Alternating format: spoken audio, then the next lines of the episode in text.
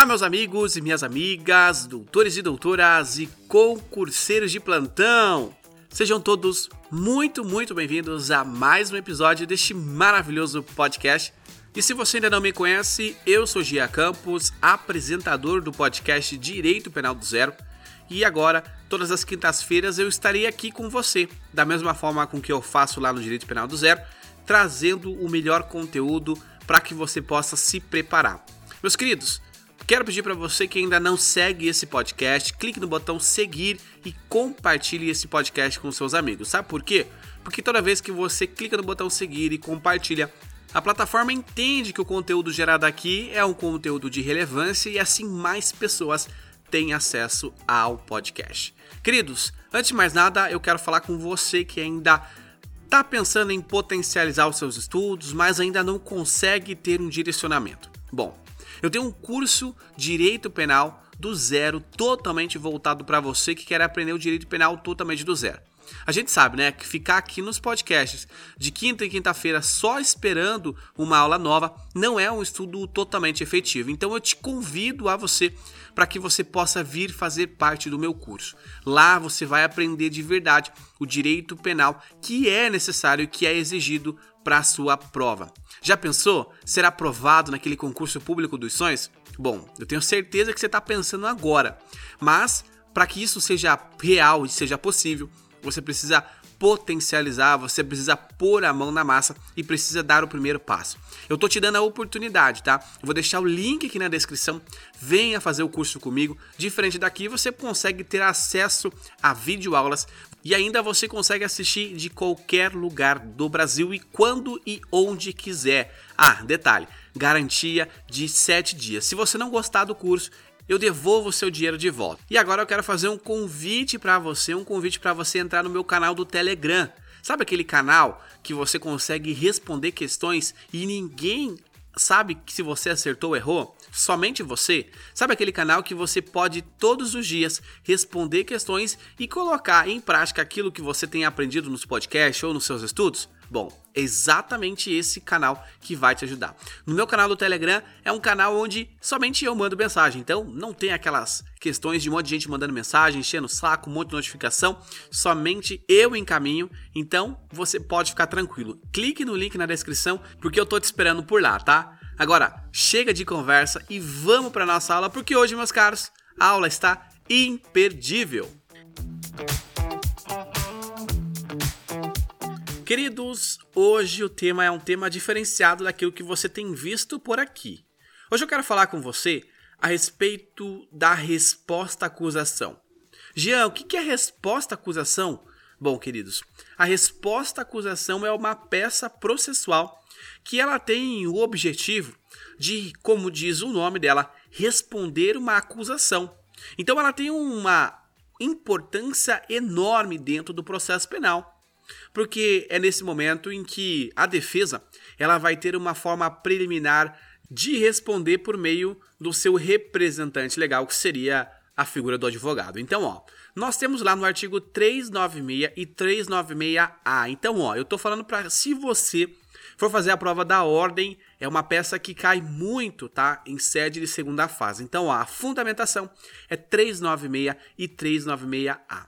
Então, o 396 vai falar o seguinte, ó: nos procedimentos ordinários e sumário, oferecida denúncia ou queixa, então o que, que nós temos? Ó, ordinário e sumário. Então, dois procedimentos.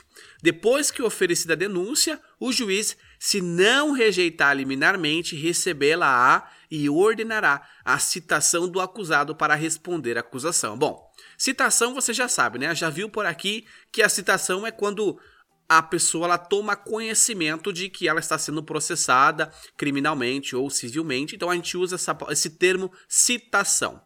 E acontece que o acusado ele precisa responder essa, essa acusação, então ele tem uma responder à acusação, tem uma resposta à acusação, que ela deve ser por escrita no prazo do que? De 10 dias. Então olha só, a gente resumiu é uma peça processual onde o réu ele tem o direito de responder aquela, cita, aquela acusação que está sendo formulada contra ele.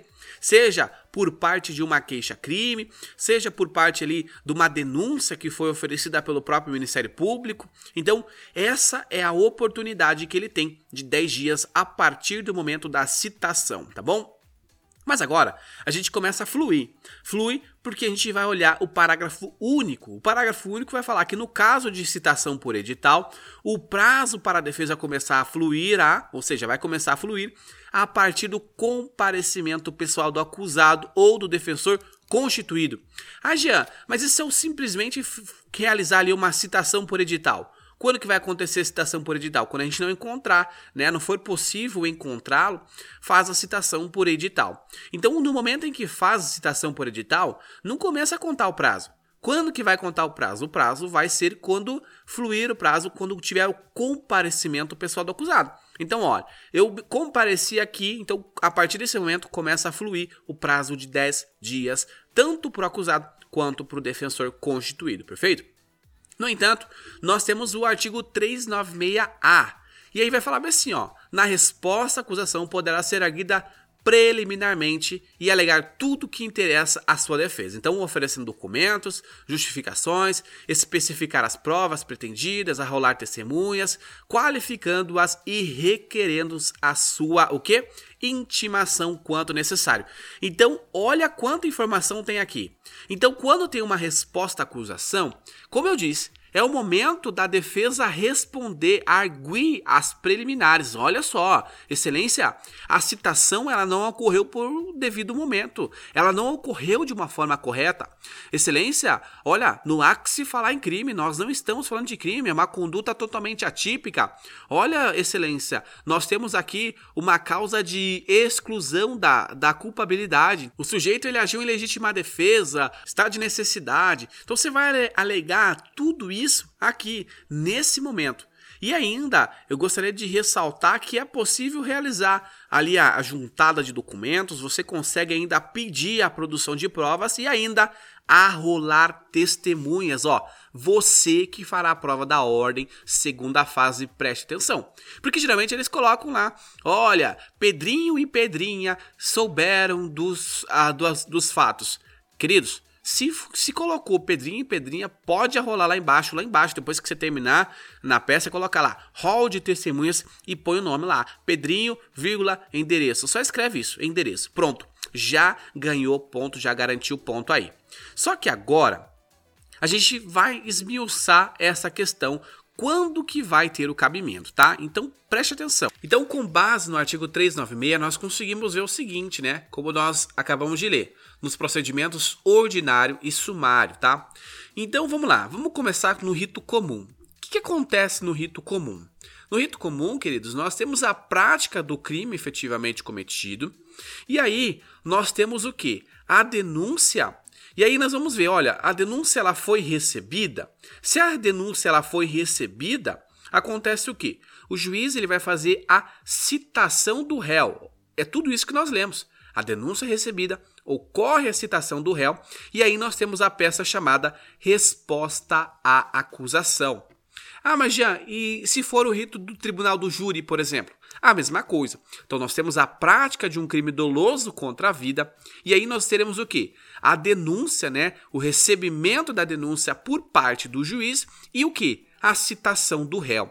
Nesse momento, é o momento de intimar a defesa para que ela apresente o quê? a resposta à acusação no prazo de 10, 10 dias.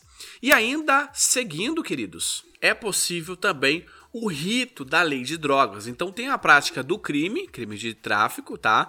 Acontece o que? Uma denúncia, tem o um oferecimento da denúncia. Aqui tem uma questão diferente, tá? Tem uma peça, uma defesa prévia, né, que é realizada uma peça chamada defesa prévia. E aí em seguida nós temos a denúncia recebida por parte do juiz, e a partir desse momento em que há a denúncia recebida pelo juiz, nós fazemos a resposta à acusação, tá bom? Ah, Gia, mas aqui não tem citação? Lembre-se, porque se eu já tive uma defesa prévia, obviamente que o réu já foi citado. Então, olha só que a resposta à acusação ela está presente em todos os procedimentos e ela é uma peça extremamente necessária.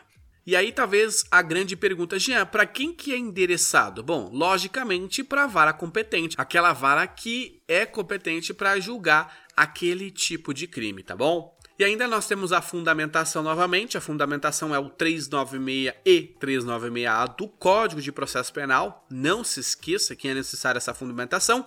E você vai colocar lá que você vai pedir uma absolvição sumária. A absolvição sumária do agente. Então você vai fundamentar essa absolvição do agente na forma do artigo 397 do Código de Processo Penal. E aí, dentre os incisos, você vai olhar qual é o cabível naquele determinado caso, naquele determinado momento, perfeito? E para finalizarmos, meus queridos, é necessário sempre a verificação de uma causa de exclusão da tipicidade, estado de necessidade, legítima defesa. Então você vai adequar ali conforme uh, o caso em concreto. E para finalizar, eu quero falar para você que aqui não é e não pode ser o momento o qual você vai pedir para o juiz a fixação do regime é, inicial aberto, semiaberto, fechado. Você não vai pedir para o juiz para que ele aplique uma atenuante ou uma agravante. Você não vai pedir para o juiz isso. Este não é o momento, existe uma outra peça processual que será capaz de suprir tudo isso que nós vamos ver muito em breve aqui. Eu já vou dar um spoiler para vocês. Começa com memo e termina com mais. Então, memoriais. Queridos, essa foi a nossa aula de hoje. Espero que você tenha gostado. Peço para você que ainda não segue esse podcast, possa clicar no botão seguir e compartilhar. Também é muito voltada essa aula àqueles que irão fazer a prova da ordem. Então, espero que esse episódio tenha te ajudado. Eu te espero nos próximos episódios e eu vou deixar os links aqui na descrição, tanto do curso Direito Penal do Zero, para que você possa potencializar os seus estudos, quanto o link do canal do Telegram. Entre lá, eu estou te esperando e espero que você goste dos materiais que eu tenho colocado lá, tá? Então também te espero lá no podcast Direito Penal do Zero. Me acompanhe por lá e me acompanhe por aqui também. Queridos, um forte abraço e até mais!